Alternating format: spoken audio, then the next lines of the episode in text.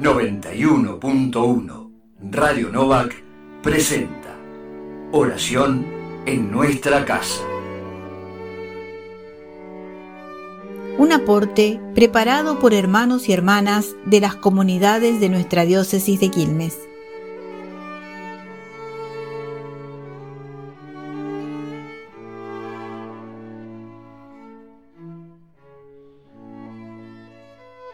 Comenzamos la oración en nuestra casa de este viernes 5 de noviembre. En el nombre del Padre, del Hijo y del Espíritu Santo. Amén.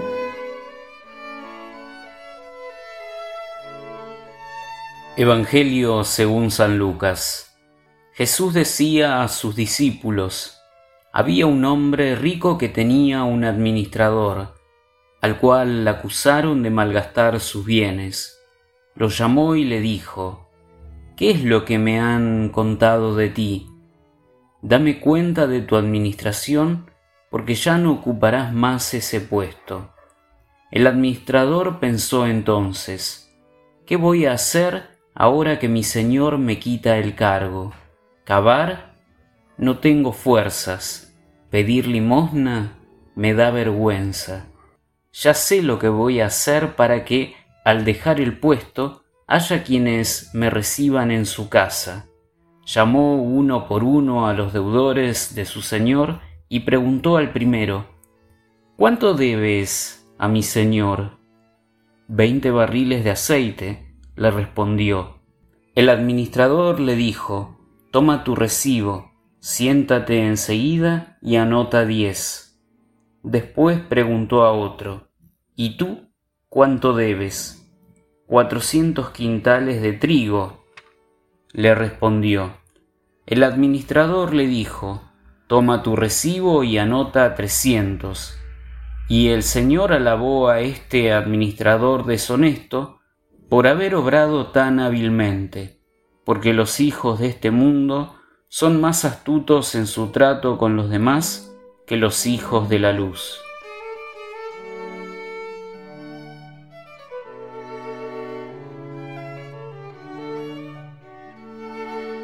Los hijos de este mundo son más astutos en su trato con los demás que los hijos de la luz. Con esta frase Jesús termina su relato y nos pone a reflexionar sobre un camino poco transitado en nuestra vida de fe, el camino de la astucia, esa capacidad que algunos tienen para salir airosos de situaciones difíciles. Claro está que no se trata de tomar como modelo de moral cristiana la acción de este administrador de la parábola, ni la que lo puso al borde del despido, ni la que ahora elige para no quedarse sin nada. Lo que se destaca es su sagacidad para resolver la situación. El hombre rico había puesto sus bienes en manos de este administrador, que los está malgastando. Un mayordomo que ha defraudado a su señor por actuar como dueño de aquello que tan solo debía administrar. Una persona deshonesta, a la que ahora le ha llegado la hora de rendir cuentas. Ya no tiene tiempo ni posibilidades de recuperar lo perdido. Tampoco tiene muchos argumentos para pensar en una buena excusa que lo salve de la situación en la que se encuentra. Y no tiene a quien echarle la culpa lo que sí tiene es la astucia suficiente como para reconocer que todavía está a tiempo de no perder el futuro y de construir desde este presente difícil algo nuevo y distinto. Allá lejos en el tiempo, las primeras páginas del Génesis nos cuentan que también a nosotros el Señor Dios nos puso como administradores de sus bienes más preciados, la naturaleza y nuestra propia vida junto a la vida de nuestros hermanos.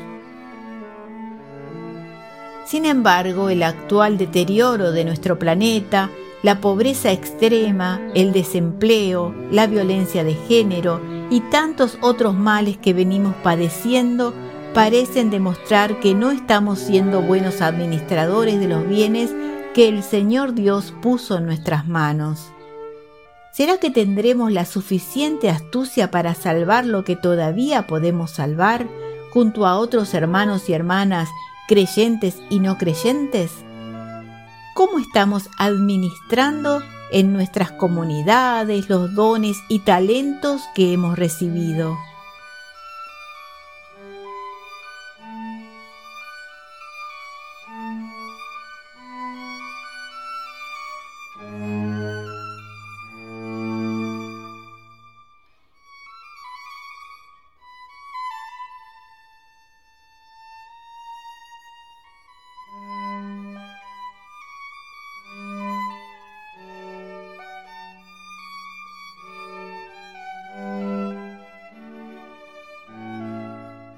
Dejemos que el Evangelio escuchado inspire nuestra acción de gracias y nuestras súplicas.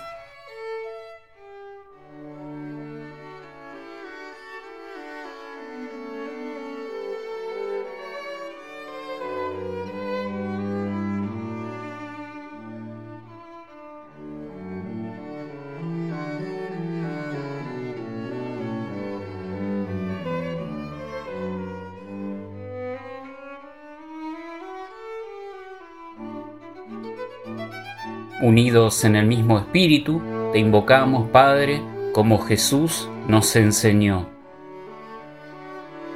Padre nuestro que estás en el cielo, santificado sea tu nombre. Venga a nosotros tu reino, hágase tu voluntad en la tierra como en el cielo. Danos hoy nuestro pan de cada día, perdona nuestras ofensas como también nosotros perdonamos a los que nos ofenden y no nos dejes caer en la tentación, líbranos del mal. Amén.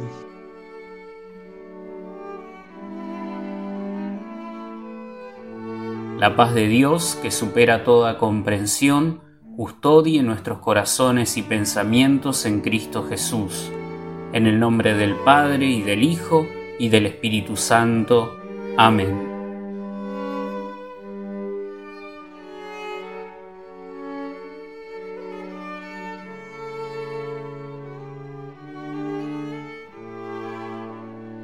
Descarga el librito con los aportes para cada día en www.obiskil.org.ar.